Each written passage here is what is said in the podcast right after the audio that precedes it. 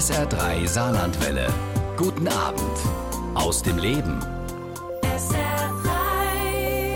Heute mit Jan Gustafsson. Er ist einer der besten deutschen Schachspieler. Aktuell ist er die Nummer 3 in der deutschen Rangliste. Wir unterhalten uns heute Abend mit ihm über seinen Alltag als Schachprofi und klären auch die Frage, ob Schach Sport ist oder nicht.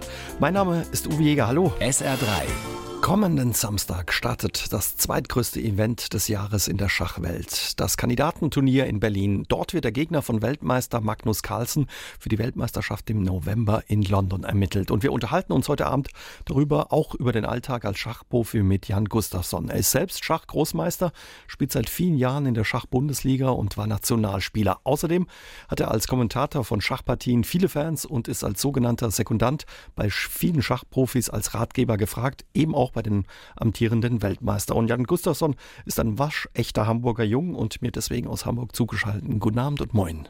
Guten Abend. Wie groß ist die Vorfreude bei Ihnen als Schachprofi ja auf dieses Turnier, was da ansteht, das Kandidatenturnier am Samstag? Es ist schon ein besonderes Event für uns. Die gerade im Jahre 2016 haben wir das Kandidatenturnier und die Weltmeisterschaft. Und das ist für die Schachwelt schon alle zwei Jahre die beiden großen Events, die mhm. man verfolgt. Wer wird der Herausforderer und dann das Match Carlsen gegen diesen Herausforderer ist schon spannend. Da treten quasi wirklich so die Stars äh, der Schachwelt an. Wer ist das im Moment? Klar, der Weltmeister Magnus Carlsen, den kennt man. Genau, das ist doch die mit Abstand bekannteste Figur. Und dahinter, ich vermute, dass die meisten Namen der breiten Öffentlichkeit nicht bekannt sein werden. Levon Aronian, ein Armenier hat lange Jahre in Berlin gelebt, also ein bisschen Heimvorteil dadurch. Zwei Amerikaner, Fabiano Caruana, Wesley So. Wladimir Kramnik, Ex-Weltmeister, eine Legende im Schach, ist auch dabei, 42 Jahre, der älteste Teilnehmer. Also ich glaube, der breiten Öffentlichkeit nicht bekannt, aber für unsere kleine Welt natürlich mhm. die Creme de la Creme. Sie kennen den amtierenden Weltmeister ganz gut, weil Sie für ihn schon gearbeitet haben. Was ist er für ein Typ? Ich finde, er ist ein netter Junge. Also er hat so ein bisschen das Image aber eher von den Medien kreiert, dass er so, ja, sehr verschlossen, das verschlossene, äh, sozial nicht so engagierte Genie. Ich glaube, das entspricht nicht der Wahrheit. Das ist so ein bisschen das Bild, was häufig von Schachspielern gezeichnet wird, weil es halt gut reinpasst. Die mhm. introvertierten Forscher, die mit der Außenwelt nicht so kommunizieren. Ähm, Carlsen ist eigentlich ja ein Mann mit einfachen Vorlieben und Hobbys. Also er interessiert sich für Sport, für Fußball, Basketball, treibt auch sehr viel Sport als Norweger, viel an der frischen Luft, ist wahnsinnig fit und ja, sehr netter Kerl. Mhm. In Norwegen ist er wirklich ein Superstar. Ne? 2013 unheimlich jung, mit 22 Jahren Weltmeister geworden und in seiner Heimat ist Schach richtig populär. Wenn ich das richtig äh, gesehen habe, wird das sogar live im norwegischen Fernsehen übertragen, wenn er spielt. Ja, für uns ist es immer schwer vorstellbar. Häufig nicht nur in einem Sender, sondern tatsächlich in zwei bis drei konkurrierenden Sendern läuft dann sechs, sieben Stunden Schach am Stück, wenn Magnus Carlsen spielt. Und sehr hohe Einschaltquoten. Also die norwegischen Sender, NRK, TV2 und so weiter, die überbieten sich da richtig um die Rechte. Also Schach im Fernsehen funktioniert ganz gut in Norwegen. Mhm. Der Carlsen ist angesagt. Wie ist das? Äh, wie funktioniert die Weltmeisterschaft? Muss man sich das ganz ähnlich vorstellen wie die Fußball-Weltmeisterschaft, die auch in diesem Jahr ansteht? Also, dass ja da unterschiedliche Spieler gegeneinander antreten im K.O.-System oder? Nee, also wir haben jetzt ja das Kandidatenturnier, da spielen die acht besten Spieler oder die acht Spieler, die sich qualifiziert haben für diese Vorrunde sozusagen an. Die spielen jeweils zweimal gegeneinander, insgesamt 14 Partien. Wer dann am meisten Punkte hat, der trifft in dem Finalmatch auf den Weltmeister auf Carlsen. Das ist so ein bisschen immer die Kronjuwelen der Schachwelt ist dieses finale Match Mann gegen Mann oder Frau gegen Mann. Aber mhm. bisher waren es immer Männer, die da aufeinandertreffen um den Titel. Die spielen dann zwölf Partien in London im November ist das. Sie haben viele, viele Schachpartien gespielt in Ihrer Profikarriere, auch wenn es nicht die Weltmeisterschaft war. Wie bereitet man sich auf ein Turnier, auf so ein Turnier vor als Schachprofi? Ähm, jeder ist ein bisschen verschieden, aber es wird schon monatelang darauf hingearbeitet. Die meisten werden ein oder mehrere Trainingcamps haben, wo sie sich mit ein paar getreuen Sekundanten, Trainern irgendwo wegschließen, möglichst irgendwo in der Einöde Kajakin. Einer der Teilnehmer hat gerade Bilder getweetet von einem schottischen Schloss, wo er sich vorbereitet hat. Hm. Viele Leute gehen in irgendein fremdes Land mit schlechtem Wetter, um sich auf Schach konzentrieren zu können. und sperren sich einen Monat oder was auch immer weg, um an ihren Eröffnungen zu feilen und die anderen Gegner zu studieren. Mhm. Also ja, ist schon viel Arbeit davon. Also das erklärt vielleicht, warum Carlsen so er erfolgreich ist. Ne? In Norwegen ist das Wetter wahrscheinlich nicht so gut. Oder tun wir den Norwegern Unrecht, dem Wetter in Norwegen? Nein, das Wetter ist fürchterlich, aber die Norweger machen eine Tugend draus. Deshalb gewinnen sie auch immer diese Winterspiele, weil die alle sagen, super, es schneit wieder, lass uns rausgehen und Skifahren. Also die Norweger sind sehr zufrieden mit ihrem Wetter, aber es ist kalter, das stimmt. Mhm. Also sie studieren so richtig, also man guckt wirklich, Mensch, wie hat er die letzten Male gespielt, der Gegner? Also der wird richtig analysiert. Ja, man kennt sich natürlich und jeder weiß ungefähr, was von den anderen zu erwarten ist. Aber es gibt diese wissenschaftliche Seite des Schachs, dadurch, dass wir auch Computerprogramme haben, die allen Menschen überlegen sind und Datenbanken mit Millionen Partien von allen Spielern und Computerprogrammen, wird schon sehr tief geforscht, wo man sich einen Vorteil verschaffen kann gegenüber den anderen. Mhm. Und wie ist es kurz vor dem Spiel, wenn so ein großes Spiel dann ansteht? Haben Sie da so Rituale auch? Da ist auch jeder verschieden. Für mich ging es immer viel darum, viel ins Kurzzeitgedächtnis zu prügeln, weil diese Ergebnisse der Forschung man natürlich auch nicht immer parat hat. Also man geht dann viel durch von seinen Dateien, was steht da drin, was muss ich mir merken jetzt für die nächsten. Ist ein bisschen wie ein bisschen zu spät für eine Klausur lernen. Was muss ich mir merken jetzt für die Partie? Aber jeder hat andere Rituale. Viele sind abergläubisch, viele ja, müssen einen Spaziergang machen vor der Partie, ein bisschen frische Luft oder wollen nur Fisch essen, was auch immer. Es gibt alles Mögliche. Mhm. Sind Sie abergläubisch? Hm, ich versuche es mir abzugewöhnen, weil es einen ja doch eher Stress. einschränkt im mhm. Leben, wenn man jetzt sagt, oh nee, heute muss ich die grünen Socken anziehen, weil sonst verliere ich. Das macht dann ja das Leben nicht leichter, also nicht mehr so besonders. Ne. Wie ist es? Wird ja häufig gestritten, ist es jetzt Sport oder ist es kein Sport? Ist es eher eine Wissenschaft oder vielleicht eine Kunstschach? Was würden Sie sagen? Für mich ist dieser Streit nicht so relevant. Ich habe keine starke Meinung dazu. Also häufig geht es bei diesem Streit dann darum, dass ich glaube, wenn man als Sport anerkannt ist und insbesondere als olympischer Sport man andere Fördermittel kriegt vom KMG. Es ist alles NOK, IOC und so weiter und so fort. Ne? Deshalb ist es in vielen Ländern ein Thema, wo Schach als Sport anerkannt ist oder auch nicht, weil es dann einfach andere Fördergelder gibt. Für mich ist es nicht wichtig. Ich denke, dass der Sportaspekt überwiegt, weil der Wettbewerbcharakter ist in Turniere, es geht um Ergebnisse, es geht darum, den anderen zu schlagen. Das Wichtige ist, aber wenn man jetzt sagt, meine Sportdefinition umfasst mehr Bewegung als da beim Schach, stattfindet, kann ich das auch nachvollziehen. Also ich habe da keine starke Meinung zu. Schach ist Schach und es ändert für uns die Welt nicht so wirklich. Ob's Nichtsdestotrotz kann es auch anstrengend sein, denn eine Schachpartie kann auch mal sechs Stunden dauern. Ja, und darüber unterhalten wir uns gleich mit Jan Gustafsson hier bei SA3 aus dem Leben. Sechs Stunden volle Konzentration für Jan Gustafsson kein Problem. Zumindest, wenn ein Schachbrett vor ihm steht, schrieb vor einigen Jahren eine Zeitung über den Großmeister, der heute Abend mein Gast bei SA3 aus dem Leben ist. Ja, sechs Stunden kann so eine Schachpartie schon mal dauern, Herr Gustafsson sechs Stunden sich konzentrieren muss extrem anstrengend sein, oder? Ja, es ist nicht leicht. Es ist allerdings so, dass ich und die meisten anderen sich ihre Auszeiten nehmen, während der Gegner überlegt, dass man dann auch mal einen Spaziergang macht, sich die Beine vertreten geht, an die frische Luft geht, weil sonst, es gibt nur ganz wenige, die es wirklich durchhalten, sechs Stunden da jetzt an dem Schachbrett zu sitzen und hochkonzentriert mhm. Varianten durchzurechnen. Ich glaube, das ist Menschen fast unmöglich. Also die meisten, ja, machen schon ein bisschen Pause, während der Gegner nach. Also man kann auch mal eine rauchen gehen, wenn man Raucher ist. Ja, sind nur noch wenige, nicht nur im Schach, sondern allgemein in der Welt, glaube ich. Aber man kann auch eine rauchen gehen, wenn der Gegner überlegt, genau. Man ist, sitzt sich da ja unheimlich nah. Ist das manchmal irritierend oder gibt es da auch so Strategien, den, den Gegner so ein bisschen ja, herauszufordern, einzulullen? Ähm, es gibt manchmal die Strategie, ein Turnier lang das gleiche Hemd oder den gleichen Pullover zu tragen. Mhm. Ich weiß aber nicht, ob das Absicht ist oder mangelndes Hygienebewusstsein, aber ja, es kann schon passieren.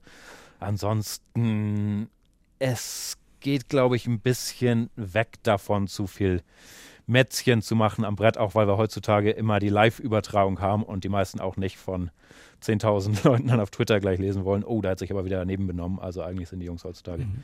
besser und machen weniger Gesten und Mätzchen als früher. Teilweise ähm, habe ich gelesen, nimmt man auch richtig ab bei so einem Schachturnier. Was war so die größte Zahl an Gewicht, die Sie verloren haben?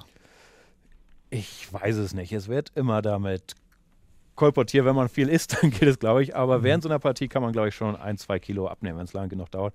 Und bei den WM-Matches, Wladimir Kramny, der jetzt auch wieder mitspielt beim Kandidatenturnier, sagt, er hat regelmäßig 10 Kilo verloren bei den WM-Kämpfen. Also es geht schon in die Substanz. Wahnsinn. Wie funktioniert so eine Schachpartie? Auf Ihrer Webseite habe ich gelesen, ja, von Spieleröffnungen, vom Spielende, es gibt eine Spielmitte. Äh, wie funktioniert eine Schachpartie? Eigentlich ist es relativ einfach. Beide Seiten haben, wie viele Figuren sind es? 16 Figuren. Weiß fängt an, macht einen Zug, Schwarz macht einen Zug und so weiter und so fort. Aber es gibt natürlich sehr, sehr viel Strategie, die da reinfließt. Und ja, wie man das unterteilt, ist eigentlich artifiziell. Wir nennen es meistens Eröffnung, das ist die Anfangsphase, dann Mittelspiel, Mittelphase und das Endspiel. Aber ja, es wird gespielt, bis einer gewonnen hat oder bis die Partie unentschieden ausgegangen ist. Muss man da manchmal auch, ich habe gelesen, dass man, ja, wenn man ein Spiel gewinnen will, ähnlich wie beim Fußball, auch mal ein höheres Risiko gehen muss. Vielleicht ja seine Figuren ein bisschen öffnen muss. Ist das so? Ja, das ist mein Problem. Ich hasse es mehr zu verlieren, als ich es liebe zu gewinnen. Und weil es im Schach diese Möglichkeit des Unentschiedens gibt, ist es häufig eine sehr schwere Entscheidung, ob man jetzt Risiko nimmt und damit riskiert, dass man verlieren könnte, aber seine Gewinnchancen erhöht. Also wie Sie sagen, keine Ahnung.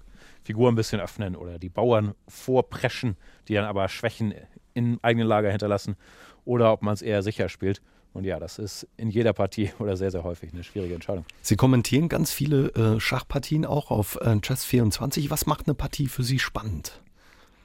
Ähm, es kommt drauf an. Es gibt natürlich schachliche Aspekte, wenn mehr Angriff und Gegenangriff ist und direkte Feindberührung ist interessant, aber wie im anderen Sportarten auch ist natürlich spannender, wenn man ein bisschen Geschichten um die Spieler drumherum hat und je höher das Niveau und was auf dem Spiel steht, ist, desto spannender ist auch die Partie. Also wenn es jetzt die letzte Runde ist, oder deshalb freuen wir uns alle so auf die Weltmeisterschaft, mhm. weil das ist natürlich nochmal spannender als ein normales Turnier.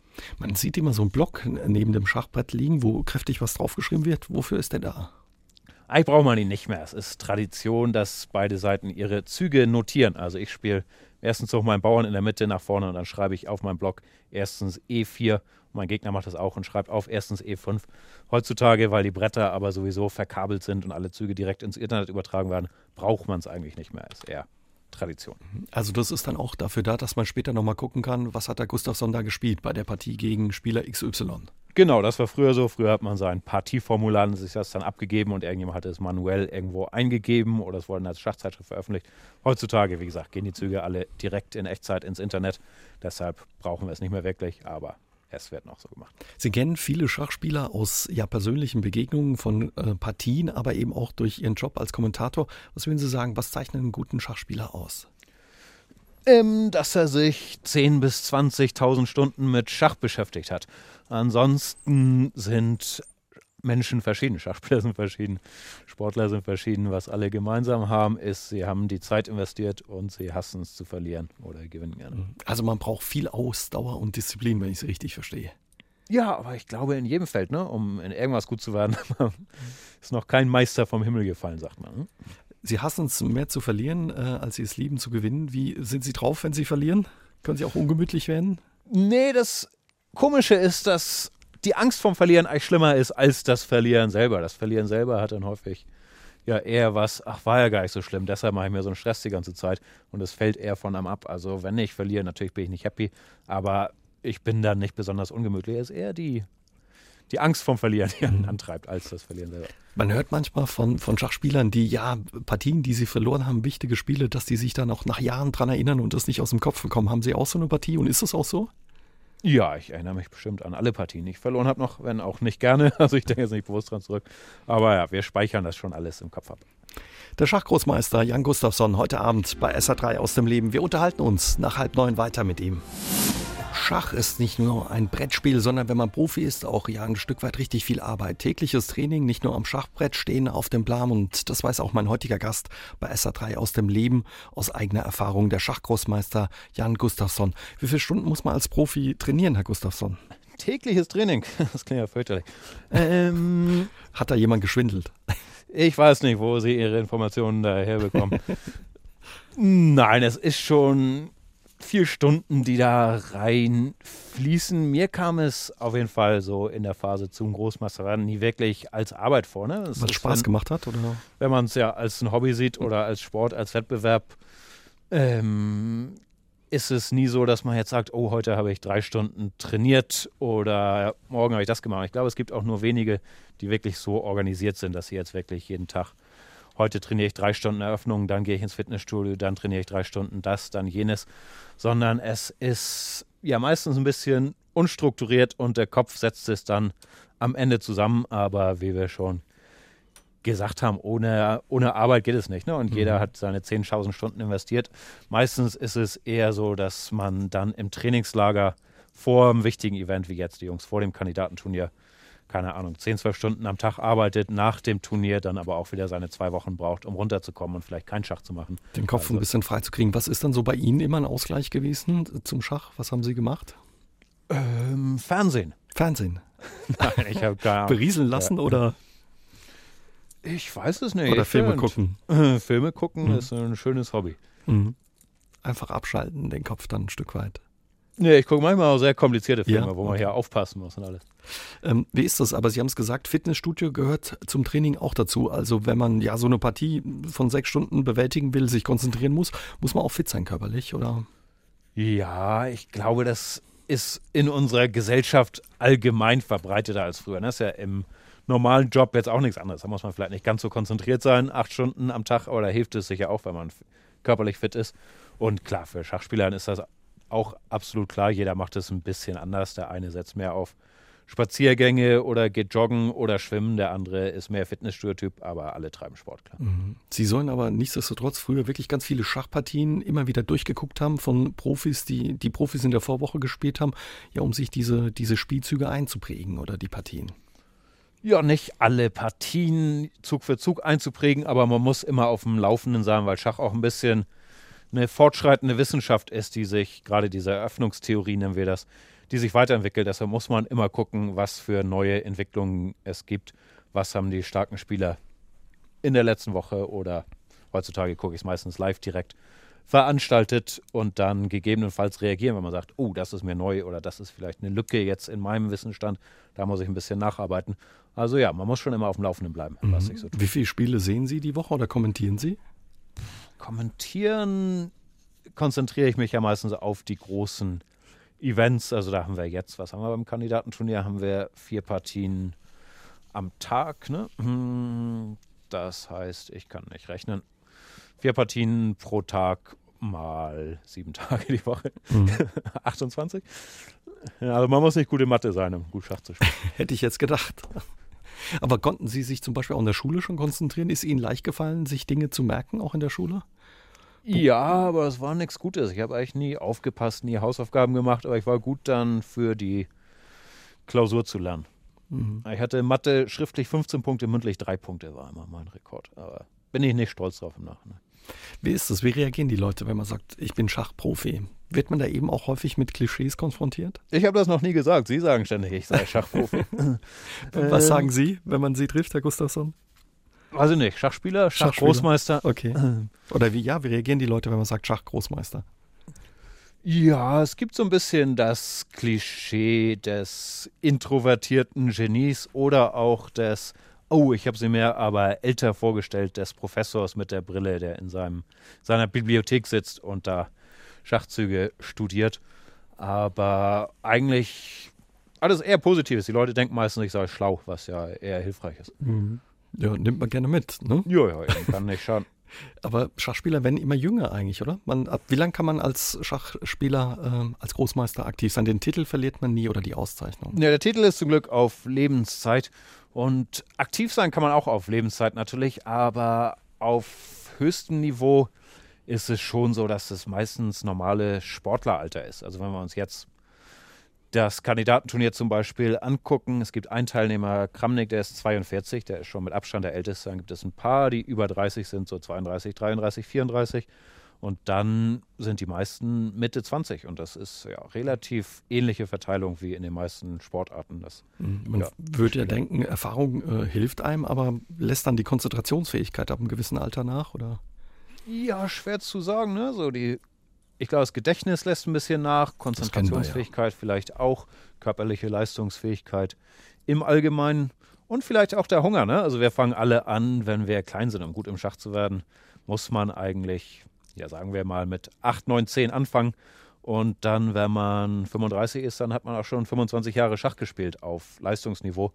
Da muss man sich halt immer noch neu motivieren, das noch 10 Jahre zu machen. Ne? Ich glaube, dass das auch immer ein wichtiger Faktor ist. Sie haben es angesprochen, ja, und wie Jan Gustafsson persönlich zum Schach kam, darüber unterhalten wir uns gleich mit ihm hier bei SA3 aus dem Leben. Schachgroßmeister Jan Gustafsson ist heute Abend mein Gast bei SA3 aus dem Leben. Und an den hat Rolf, hat Rolf Riebig aus Saarbrücken eine Frage. Er wird von Ihnen gerne wissen, Herr Gustafsson, ja, ob Sie seinen Eindruck teilen, dass es heutzutage nicht mehr ganz so viel erbitterte Feindschaften zwischen Spitzenschachspielern gibt wie noch zu Zeiten von Lasker und Tarasch oder Karpov oder Kasparov. Wie ist Ihr Eindruck da und wie kommt's? Er geht weit zurück, der Herr Riebig. Lasker und Tarasch, wann war das? Das war so um 1900 rum ungefähr, würde ich vermuten. Da kenne ich mich nicht so gut aus, aber ich teile den Eindruck. Die letzte wirkliche Feindschaft, die wir hatten, war Kramnik und Topalov heißen die Herren. Die haben im Jahre 2005 ein als Toiletgate bekannt gewordenes Match mhm. gegeneinander gespielt und waren sich zehn Jahre lang wirklich Spinnefeind, haben sich nicht die Hand gegeben, nicht angeguckt. Aber die Generation heutzutage scheint sich wirklich ganz gut zu verstehen oder wenn nicht, vielleicht sind sie auch nur Social Media geschulter, es sich nicht mehr anmerken zu lassen, wenn sie sich nicht so gut verstehen. Mhm. So wie in anderen Sportarten auch, dass beim, wie beim Fußball, ja, die, die, die Typen ein bisschen fehlen und alles so glatt geschliffen ist, auch ein bisschen die Antworten, ist das beim Schach dann offenbar auch so ich glaube, es ist Zeichen der Zeit, ne? Keine Ahnung, aber dadurch, dass man sofort einen auf die Mütze kriegt, wenn man zu kontroverse Sachen sagt heutzutage, mhm. eben in den sozialen Medien, dass alle ein bisschen vorsichtiger, glattgeschliffener wirken. Aber es ist ja grundsätzlich nichts Schlimmes, dass die Jungs sich halbwegs verstehen außerhalb des Schachplatzes. Was war das für eine Geschichte, wo die beiden sich die Hand nicht mehr gegeben haben? Toiletgate, ne, sagten sie. Genau, Kramnik und Topolov. Das, ich komme mal mit den Jahren durcheinander. Ich meine, 2005 war das der Weltmeisterschaftskampf. Da ja, hat die eine Seite die andere mehr oder weniger unverhohlen des Betrügens bezichtet, indem bei Toilettenbesuchen angeblich Züge übertragen wurden, wo kein Mensch wirklich dran ah, geglaubt okay. hat, aber das führte zu vielen Kontroversen dann mit die Toilette von dem musste abgeschlossen werden und dagegen gab es dann Proteste. Und Spicken. gab viel böses Blut. Ja. Matthias hört uns in Stockholm zu über Stream und er würde oh. gern von Ihnen wissen, was Ihre Meinung zu dem Thema Schachspieler und Politik ist. Zum Beispiel bleiben wir bei dem Beispiel Kasparov. Der nutzt ja seit vielen Jahren seine Popularität als mehrfacher Weltmeister, ja, um seine politische Einstellung als russischer Oppositioneller ein bisschen voranzutreiben. Finden Sie das okay oder sagen Sie, Schach und Politik müsste da klar getrennt sein? Ich muss gestehen, dass ich Kasparovs politische Ambitionen nicht so genau verfolge, aber grundsätzlich finde ich es immer absolut legitim, wenn jemand seine Position nutzt, um auch seine Meinung zu anderen Themen abzugeben. Also da finde ich absolut nichts Verwerfliches dran. Und Kasparov hat ja, ich glaube, wann war es, 2004, sich vom Turnierschach zurückgezogen und wird dann ja nicht aufhören zu existieren, dass er sich dann neue mhm. Tätigkeitsfelder sucht. Ist ja auch selbstverständlich. Und dass er nicht sofort unbekannt ist, finde ich auch verständlich. Insofern ich muss gestehen, ich habe seine politische Karriere nicht so verfolgt. Ich glaube, er ist auch nicht mehr so aktiv in Russland, aber das weiß ich nicht genau. Aber, aber ich finde nichts Schlechtes dran, grundsätzlich. Aber auch als Spieler ein Typ offenbar gewesen und auch mutig offenbar. Ne? Jemand, der auch, ja, ich will nicht sagen, die Ellenbogen ausgefahren hat, aber mal angeeckt ist, ja? Ja, auf jeden Fall sehr dominante Persönlichkeit, aber war ja auch 20 Jahre Weltmeister. Das kommt auch nicht ja, ohne weiteres. Ich habe nie gegen ihn gespielt und ganz, war ein ganz bisschen vor meiner Zeit. Ich habe nicht so viel live erlebt, aber auf jeden Fall gibt es viel ja, Geschichten mit Türen schlagen und den Gegner anstarren und das Übliche. Also schon, ja, sehr dominanter Typ. Hatten Sie eigentlich Vorbilder oder haben Sie heute noch Vorbilder? Ist er so jemand zum Beispiel? Hm, Vorbilder ist immer schwer zu sagen. Wenn man selber was leistungsmäßig macht, verliert man, glaube ich, so ein bisschen dieses Fan- und Vorbilder-Ding. Aber ja, das erste Match, was ich so verfolgt habe, war, ich glaube, 1990, Kasparov gegen Karpov. Da war ich, glaube ich, auf Kasparovs Seite. Danach war ich Fan von Kramnik, der jetzt auch beim Kaidat-Turnier noch mitspielt. Der ist ein paar Jahre älter als ich, ist 42. Und ja, an dem habe ich mich lange Jahre orientiert, so ein bisschen vom Spielstil her. Aber Vorbilder ist mir ein zu großes Wort. Man kann sich von allen Topspielern viel abgucken. Was abgucken muss man wahrscheinlich auch, um erfolgreich zu sein. Ne? Ja, jeder studiert natürlich alle anderen und guckt, was die machen. Wir wollten auch darüber reden, wie Sie zum Schach kamen. Mit elf sind Sie eingetreten in den Hamburger Schachclub, haben gegen ihren Vater erst gespielt, gewonnen, dann gegen die Freunde im Schachclub gewonnen, irgendwann gegen den Trainer gewonnen und haben ja schon sehr früh dann eben auch Meisterschaften gewonnen, später in der Bundesliga in Spanien, Österreich gespielt. Ähm, ja, wie sind Sie dazu gekommen? Was hat Sie gereizt als Kind am Schach? Ich weiß es gar nicht. Ich glaube, gelernt habe ich es wirklich von meinem Vater, während wir auf dem Mittelmeer komische Lebensgeschichte. Wir waren ein paar Jahre auf dem Mittelmeer auf dem Segelschiff unterwegs. Meine Eltern sind Lehrer, haben sich beurlauben lassen ein paar Jahre. Ich glaube, da habe ich es irgendwann gelernt, hat mein Vater mir die Regeln beigebracht. Und ja, ich wollte immer nur gegen meinen Vater gewinnen. Als ich das dann geschafft habe, hat er nicht mehr mit mir gespielt. Dann bin ich in Hamburg in den Schachclub gegangen, wollte gegen die anderen Kinder gewinnen. Und so geht es immer weiter. Eigentlich will ich immer noch gegen die anderen Kinder gewinnen.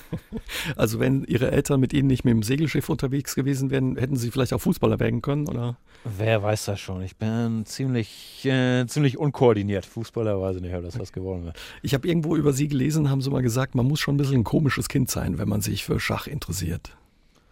Okay. Hm. Oder hat sich jemand ausgedacht? Nö, das stimmt bestimmt. Ich weiß es immer nicht mehr.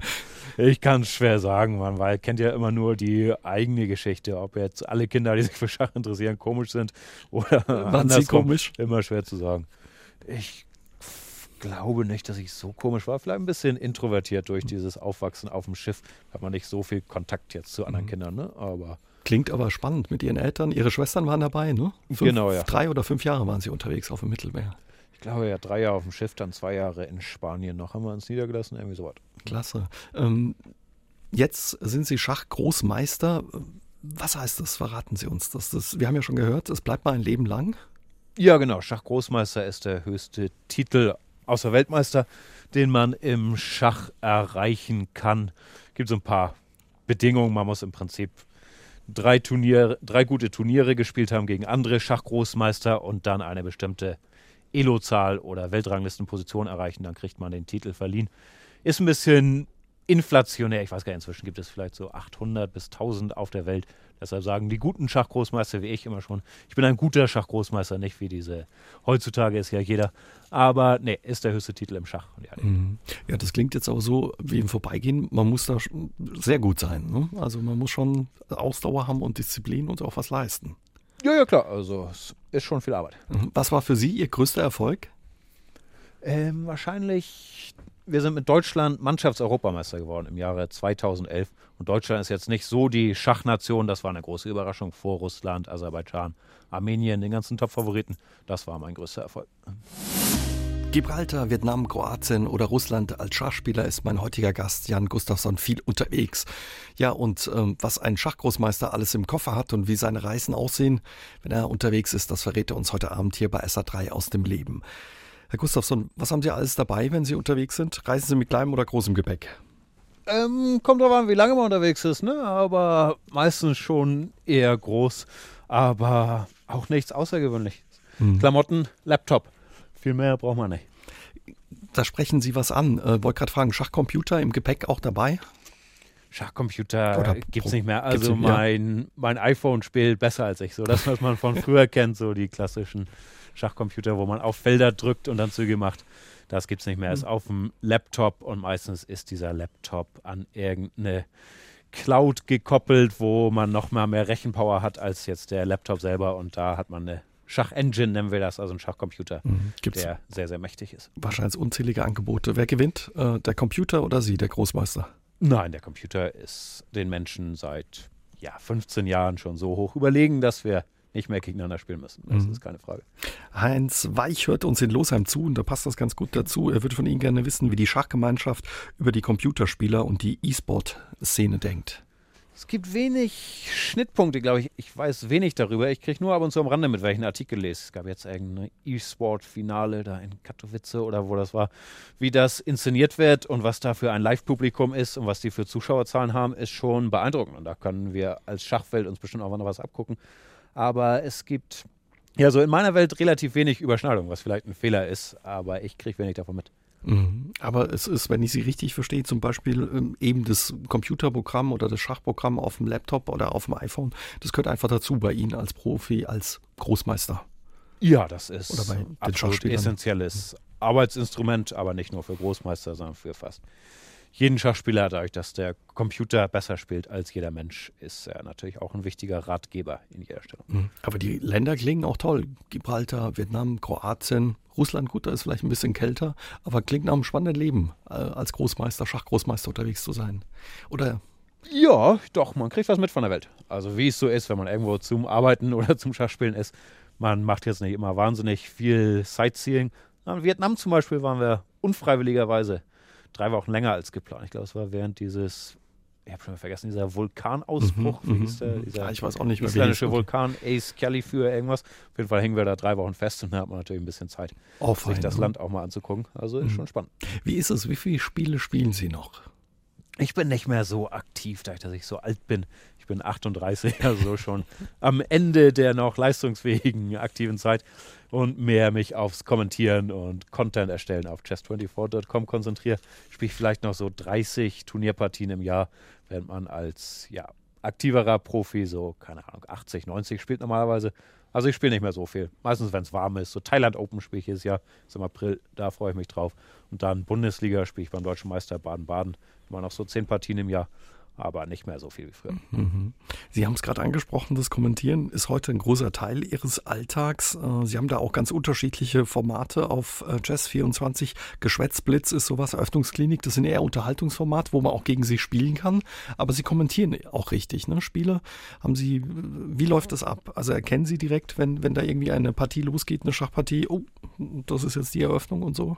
Ja, das erkenne ich, das erkennen aber die meisten, also ich mache verschiedene Sachen. Wie gesagt, wenn ein großes Turnier läuft, wie jetzt dieses Kandidatenturnier, dann kommentieren wir es jeden Tag live. Das heißt, dieser Monat wird relativ voll, vom 10. bis 28. haben wir jetzt, glaube ich, drei Ruhetage, wie die Spieler auch. Aber ansonsten kommentieren wir jeden Tag. Sechs, sieben Stunden sitzen da und erklären, hoffentlich unterhaltsam, was die Spieler so gegeneinander machen. Wenn ein großes Turnier ist, viel los. Und wenn gerade kein großes Turnier ist, dann haben wir auch Zeit, andere Formate zu machen, wie gegen die Nutzer zu spielen, dieses Geschwätzblitz oder Fragen zu beantworten, diese Eröffnungsklinik.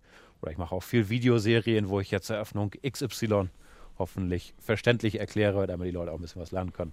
Also ist vielfältiger Schachcontent. Und haben Sie auch schon mal verloren gegen den einen oder anderen User, der sich da einwählt und Sie herausfordert? Ja, es kommt ab und zu vor. Insgeheim denke ich natürlich immer, der schummelt bestimmt mit Computerprogramm. Wie soll er mich sonst besiegen können? Aber nein, es gibt viele gute Spieler draußen. Das kann natürlich passieren. Also unterhaltsam ist das Kommentieren. Ich habe mal reingeklickt, auch auf äh, YouTube. Ähm, sagen Sie mal so, wenn man jetzt kein Schachprofi ist und eher Laie, was für Tricks oder auf was muss man achten bei, bei Partien, dass es spannend wird?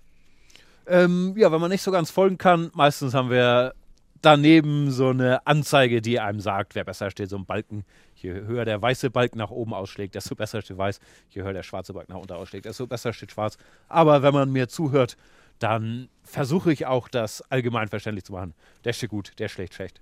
Der kann jetzt dahin gehen, der kann jetzt dahin gehen. Das droht, deshalb, das hat er falsch gemacht. Aber das ist ja der Job, das hat man ja Kommentator. Ja, ja. da die Leute Also Sie können sich auch relativ zügig dann festlegen, wer, wer das Rennen macht, die Partie gewinnt, oder? Gibt's auch mal Überraschungen? Ja, es, man weiß es nie vorher und ich kann auch nur sagen, Weiß steht besser. Ich glaube, ich kann relativ gut einschätzen. Weiß hat, keine Ahnung, 50% Chancen, die Partie zu gewinnen und Schwarz hat 30% Chancen, das noch zu gewinnen und 20% Remis, was auch immer, irgendwas.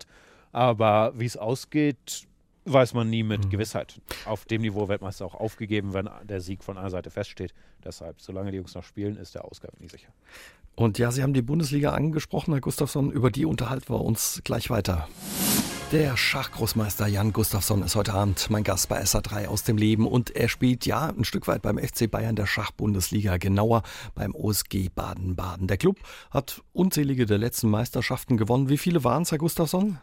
Ich vermute, ich soll das wissen, zehn der letzten elf oder elf der letzten zwölf, eins von beiden. Also recht viele. Also wenn Baden-Baden kommt, äh, hat man in der Schachbundesliga äh, nicht so viel Spaß. Da gibt's was auf die Ohren.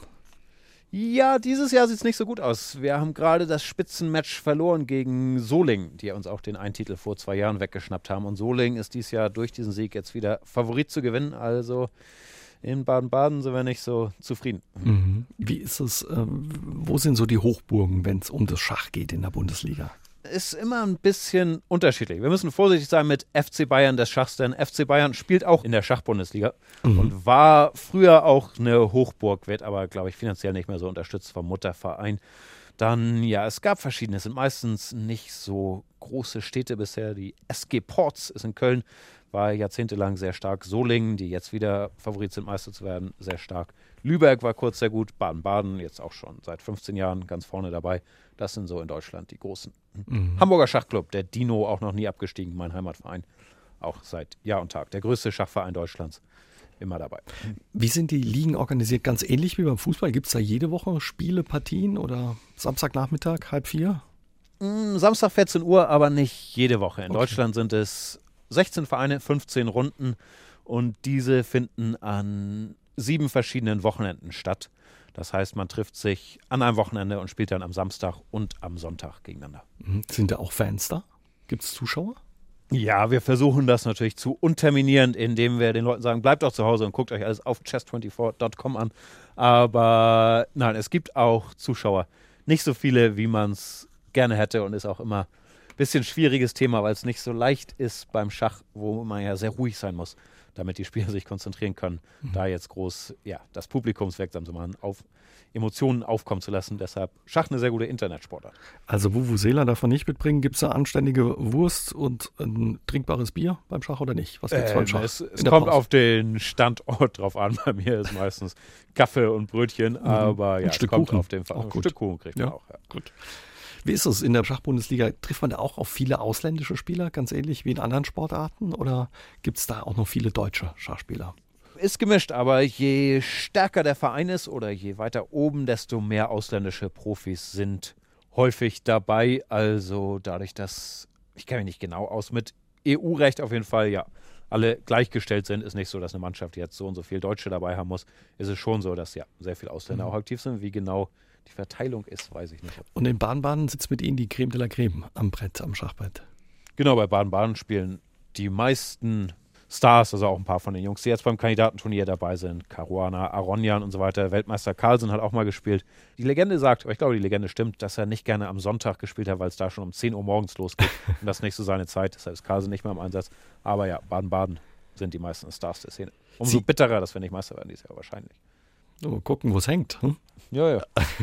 Sie haben aber als Schachspieler nicht nur in der Bundesliga gespielt, sondern eine Zeit lang auch in Spanien, in Holland, in Österreich. Wie funktioniert das, dass man da zeitgleich in unterschiedlichen Ligen spielen kann? Ja, ist so ein bisschen eine Eigenart des Schachs. Teilweise sicherlich auch daran liegt, dass wir nicht ganz so viel verdienen wie Fußballer, sodass es, ja, man finanziell häufig darauf angewiesen ist, nicht nur bei einem Verein zu spielen, sondern bei mehreren, wenn man das professionell macht. Aber wir haben ja eben in Deutschland schon erwähnt, das sind sieben Wochenenden im Jahr. Das heißt, es bleiben noch viele Wochenenden übrig und die meisten Ligen sind so organisiert, dass sie sich dann, die großen Ligen sich nicht überschneiden. Sodass man zum Beispiel das eine Wochenende deutsche Bundesliga spielen kann, das nächste Wochenende französische Liga, dann österreichische Liga, Schweizer Liga, sodass viele Leute wirklich jedes Wochenende in irgendeinem anderen Land für einen anderen Verein antreten. Wahnsinn. Tritt man da auch mal gegen den äh, Vereinsmitspieler an? Ja, es passiert regelmäßig, dadurch, dass die Schachwelt nicht so groß ist, dass man gegen den Teamkollegen in Deutschland jetzt in der französischen Liga auf einmal mhm. spielt oder andersrum oder auch, dass zwei russische Spieler aus Moskau nach Baden-Baden reisen, um dann gegeneinander zu spielen. Also es gibt da schon viele so Konstellationen. Sie haben die Gehälter angesprochen. Kann man davon leben? Wie hoch sind so Preisgelder? Es ist immer unterschiedlich. Grob gesagt, die Top 20 der Welt können sehr, sehr gut davon leben. Die verdienen richtig gutes Geld. Das sind die Jungs, die häufig bei den Superturnieren, diesen Elite-Turnieren dabei sind. Dann die Top 50 bis Top 100 können ganz gut davon leben, aber die meisten so ab unter Top 50 machen noch verschiedene schachverwandte Sachen drumherum, wie zum Beispiel, ja, ich kommentiere sehr viel ähm, oder Schreiben oder auch Schachtraining ist sehr verbreitet, dass man einfach ein paar Schüler hat.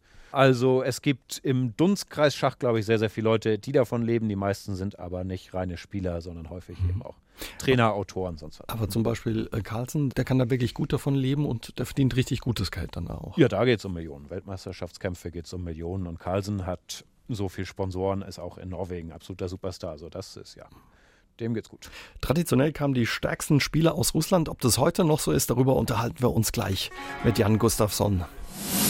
Der Schachgroßmeister gehört zu den Besten seines Fachs. Er wurde wiederholt deutscher Mannschaftsmeister und ja, war viele Jahre in der deutschen Nationalmannschaft eine feste Größe. Zurzeit ist er immer noch die amtierende Nummer drei in Deutschland. Und wir unterhalten uns heute Abend ja über spannende Schachpartien und Talente aus der ganzen Welt. Herr Gustafsson, häufig kommen ja wirklich sehr gute Schachspieler aus Russland. Wo kommt es her, dass die Russen den Schach so dominieren, den Schachsport? In der ehemaligen Sowjetunion war Schach immer sehr hoch angesehen und es gab, ich weiß nicht, ich weiß es nur von Hören sagen, was man so gelesen hat, aber ja eine Struktur mit vielen Trainern und viel Wettbewerb und früher Förderung. Ich weiß nicht, ob das immer noch so der Fall ist, aber grundsätzlich, wenn irgendwo viele gute Spieler sind und die Kultur da ist und der Wettbewerb halt auch von mhm. jung an so hart ist, dann kommen da auch weiter gute Spieler raus. Heutzutage denke ich, dass es auch dank des Internets Seiten wie unserer Chess24 überall auf der Welt leichter geworden ist, gut im Schach zu sein. Das sieht man auch ein bisschen an der Weltrangliste. Also wir haben einen Norweger, zwei Amerikaner, einen Holländer, einen Chinesen, ähm, zwei Russen, ich habe es gerade nicht im Kopf, mhm. einen Armenier und einen Azeri in der Top Ten. Also es ist sehr verstreut über die Welt. Aber mit wenigen Ausnahmen haben seit, glaube ich, 1947 die Russen häufig, äh, beziehungsweise aus der ehemaligen Sowjetunion, äh, den Weltmeister gescheit. Ne? Jetzt erst in den letzten Jahren Bobby Fischer gab es in den 70ern, mhm. dann ähm, den indischen Schachspieler. Anand, genau. Mhm. Und eben Carlsen. Ne? Ja. Was glauben Sie, wo kommt jetzt die, die Konkurrenz in Zukunft her? China äh, klang eben schon ein bisschen durch. Indien spielt auch eine Rolle? Ja, wie gesagt, ich glaube, es kann überall auf der Welt passieren, weil es dank des Internets sehr leicht ist, an diese Informationen zu kommen und schnell ein guter Spieler zu werden. Es stimmt, dass sowohl Indien als auch China, glaube ich, viel für Schach getan wird. China von staatlicher Seite auch es Ambitionen publik gemacht wurden, auch den Einzelweltmeister stellen zu wollen. Die Mannschaftsolympiade haben sie schon gewonnen 2014. Also China und Indien sind sicher gute Tipps, wenn man auf den Schachweltmeister in 20 Jahren tippt. Aber ich glaube, wir können niemand auf der ganzen Welt ausschließen. Auch im Iran gibt es zum Beispiel sehr mhm. viele junge, gute Schachspieler. In Deutschland gibt es jetzt, wenn wir auf die Zahlen gucken, ist Deutschland eine riesige Schachnation. Es gibt mhm. über 2000 Vereine, 90.000 Mitglieder in der Bundesliga. Aber irgendwie so unter Im Schachverband. Im Schachverband unter, unter den Top 100 oder Top 50 findet man keinen Deutschen. Wer ist so der beste deutsche Schachspieler im Moment neben Ihnen? Top 100 keinen stimmt, glaube ich nicht. Ne? Herr Nisi Pernu ein gebürtiger Rumäne ist die deutsche Nummer 1, der müsste so, keine Ahnung, Nummer 40 vielleicht sein, ich weiß nicht, aus dem Kopf, vielleicht auch 50, 60. Dann, ja, Georg Meyer ist, glaube ich, Nummer 2, ich Nummer 3. Aber es stimmt, ja, die Deutschen sind immer in der Breite sehr, sehr stark. Auch, ja, in der erweiterten Spitze. Es gibt auch viele deutsche Großmeister oder internationale Meistertitelträger, aber nicht so in der Weltspitze. Mhm. Wie sehen Sie Deutschland so im internationalen Vergleich? Also da fehlt noch ein bisschen was äh, zur Weltspitze eben. Ja, Deutschland ist Nummer 14, glaube ich, wenn es um den Schnitt geht der Top-Mannschaften. Wir waren einmal Mannschaftseuropameister, was ein großer Überraschungserfolg war 2011. Ansonsten, ja, man kann immer viel spekulieren, ob wir nur Glück brauchen. Wie gesagt, ich glaube, es kann überall passieren, dass man einen Topspieler hat und dann der vielbeschworene Boris Becker-Effekt eintritt. Aber es ist ein bisschen auch immer so in Deutschland, dass eine Profikarriere jetzt nicht so einladend ist, wie vielleicht in anderen Ländern, wo das ja mehr von staatlicher Seite unterstützt mhm. wird. Ne? Also wir haben schon ein paar Beispiele genannt. Vincent Keimer ist äh, bei uns in der Nachbarschaft aus Rheinland-Pfalz ein Talent. Ist das so ein Talent, was man im Blick haben sollte? Definitiv. Also ein super starker Spieler schon in jungen Jahren. Ich tue mir immer ein bisschen schwer damit, die Leute in jungen Jahren schon so zu hypen und dass man, ja, dann jeder will ein Stück vom Kuchen abhaben, sagen, oh, ich habe den Vincent Keimer schon ganz früh trainiert, dies, das, jenes, aber super Spieler. Ich kenne ihn nicht gut, macht auch einen sehr vernünftigen Eindruck, scheint ein sehr netter Junge zu sein. Aber viel mehr kann ich dazu mhm. nicht sagen. Seit Jahren setzen ja auch viele Grundschulen in Deutschland auf Schach als Fach oder als AG, äh, weil es angeblich das ja strategische Denken äh, fordert. Wie finden Sie das? Ich weiß nicht, so vom Berufshalber sollte ich glaube ich sowieso sagen. Klar, Schach macht schlau. Schach in die Schulen.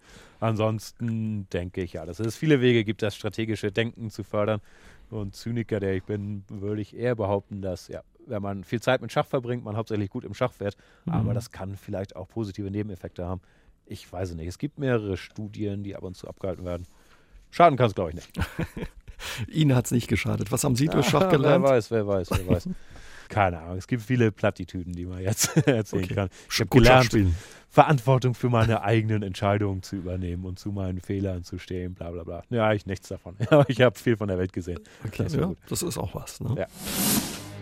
Jan Gustafsson gehört zu den besten Schachspielern Deutschlands. Heute Abend ist er hier mein Gast bei SA3 aus dem Leben. Herr Gustafsson, viele, viele Jahre spielen Sie schon Schach. Wie viel sind es? Über, oh, oh, weit über 20? alt, ne? Ja, über um die 30 sind 30. Schon, ne? Ei, ei, ei. Und wie ist es? Was mögen Sie heute noch an, an dem Spiel, an Schach? Ich habe keine Ahnung, aber wenn man bei irgendwas 30 Jahre dabei bleibt, muss dann muss es ja irgendwas, irgendwas geben, ne? Ja. Was sind so Ihre sportlichen Ziele noch? Ich bin eher interessiert daran, lustige Sachen zu erzählen in meinen Kommentaren und viele Zuschauer zu haben, mhm. als sportliche, wirkliche Ziele zu haben. Dafür bin ich nicht mehr aktiv genug. Aber natürlich, jedes Mal, wenn ich spiele, hasse ich es genauso wie früher zu verlieren und will gewinnen. Und ich will natürlich möglichst lange auf dem Niveau mitspielen können, wenigstens ja, bei Baden-Baden noch deutscher Meister sein. Was denken Sie, wie lange geht Ihre Karriere noch? Wie lange werden Sie noch mitspielen? Hm, ich glaube, ja, auf meinem bescheideneren, runtergefahrenen Niveau. Zehn Jahre kann ich das schon noch machen. Ja, das ist ja auch eine Weile. Ähm, wie ist es? Äh, bei jeder Sportart, früher oder später, geht es auch mal um das Doping. Gibt es sowas auch beim Schach oder kein Thema? Ähm, ab und zu so alibimäßig, aber eher, wenn es mal wieder Ambitionen gibt. Wir müssen olympisch werden und deshalb auch Dopingkontrollen haben. Im Schach weiß keiner wirklich genau, was man jetzt nehmen müsste, um entweder zwei, drei Stunden oder vielleicht auch sechs Stunden fit zu sein. Also ich glaube, um EPO und Eigenblutdoping muss man sich viel Sorgen machen. Doping, echte Doping im Schach sind die Computerprogramme. Man braucht elektronische Kontrollen, dass keiner mhm einen Computer befragen kann beim Spielen. Aber, Aber unter den Schachfans und äh, Spielern ist, sind die Olympischen Spiele ist so ein Traum. Ne? Also man ist ja äh, vom IOC als Sport anerkannt. Mhm. Paris 2024 oder sowas, gell? Ich habe den Traum eigentlich nicht und ich habe es auch nie für realistisch gehalten. Es gibt mhm. die Schacholympiade, wo ja, Schach hat seine eigene Olympiade, mhm. die eines der größten Sportevents der Welt sind, mit, keine Ahnung, 140, was auch immer, teilnehmenden Nationen und vielen Aktiven und so weiter. Es ist, glaube ich, eher ein Thema, wenn es um Finanzen geht, weil es einfach mehr okay. Fördergelder gibt vom IOC, wenn man eine olympische Sportart ist. Aber ich halte das nicht für realistisch. Mhm. Was wäre es dann, Sommer- oder Winterspiele? Wie Sie? gesagt, da ist nicht für realistisch halte, ist die Frage auch nicht so spannend. Vielleicht mit Curling zusammen. So mit Winter, Ne? Mhm. Wobei als Kommentator bei den Olympischen Spielen, Herr Gustafsson. Ja, ich interessiere mich auch für Curling. Also ich bin dabei. Ruft an, ARD. Die nächste Reise geht nach Thailand, haben Sie uns verraten. Äh, wann kommen Sie mal ins Saarland? Steht erstmal nichts an. Also Saarland bräuchte einen Bundesliga-Verein. Ich war lange nicht im Saarland. St. Ingbert war ich mal, Saarbrücken, aber ist erstmal nicht geplant. Ne, nach Baden-Baden fahre ich, da ist ein, also erstmal haben wir jetzt Kandidatenturnier, das machen wir aus Hamburg, dann nach Baden-Baden da ist ein super Turnier auch mit Schachweltmeister Magnus Carlsen. Das kommentieren wir von da aus. Und dann geht es nach Thailand, wo ich selber mitspiele beim Thailand Open. Mhm. Also wann lohnt es sich, bei Ihnen reinzugucken in Ihren Kommentar, Herr Gustafsson? Diesen Samstag geht's los. 10. März. Oh, jetzt wäre ich doch der entrückte Schachspieler. Ich weiß nicht, welchen Monat ist. 10. März, 15 Uhr. Und dann eigentlich fast jeden Tag 15 Uhr auf chess24.com bin ich mit dem russischen Kollegen Peter Svidler, selbst einer der besten Spieler der Welt, kommentieren wir das Kandidatenturnier live. Wir gucken vorbei und äh, hegen die Hoffnung, dass Sie vielleicht doch mal ins Saarland kommen und die Schachfans hier besuchen und beglücken. Ansonsten vielen Dank für ja, Ihren Besuch, beziehungsweise dass Sie sich auf den Weg in Hamburg ins Studio gemacht haben. Das hat viel Spaß gemacht und war interessant. Ich danke, hat Spaß gemacht. Dankeschön.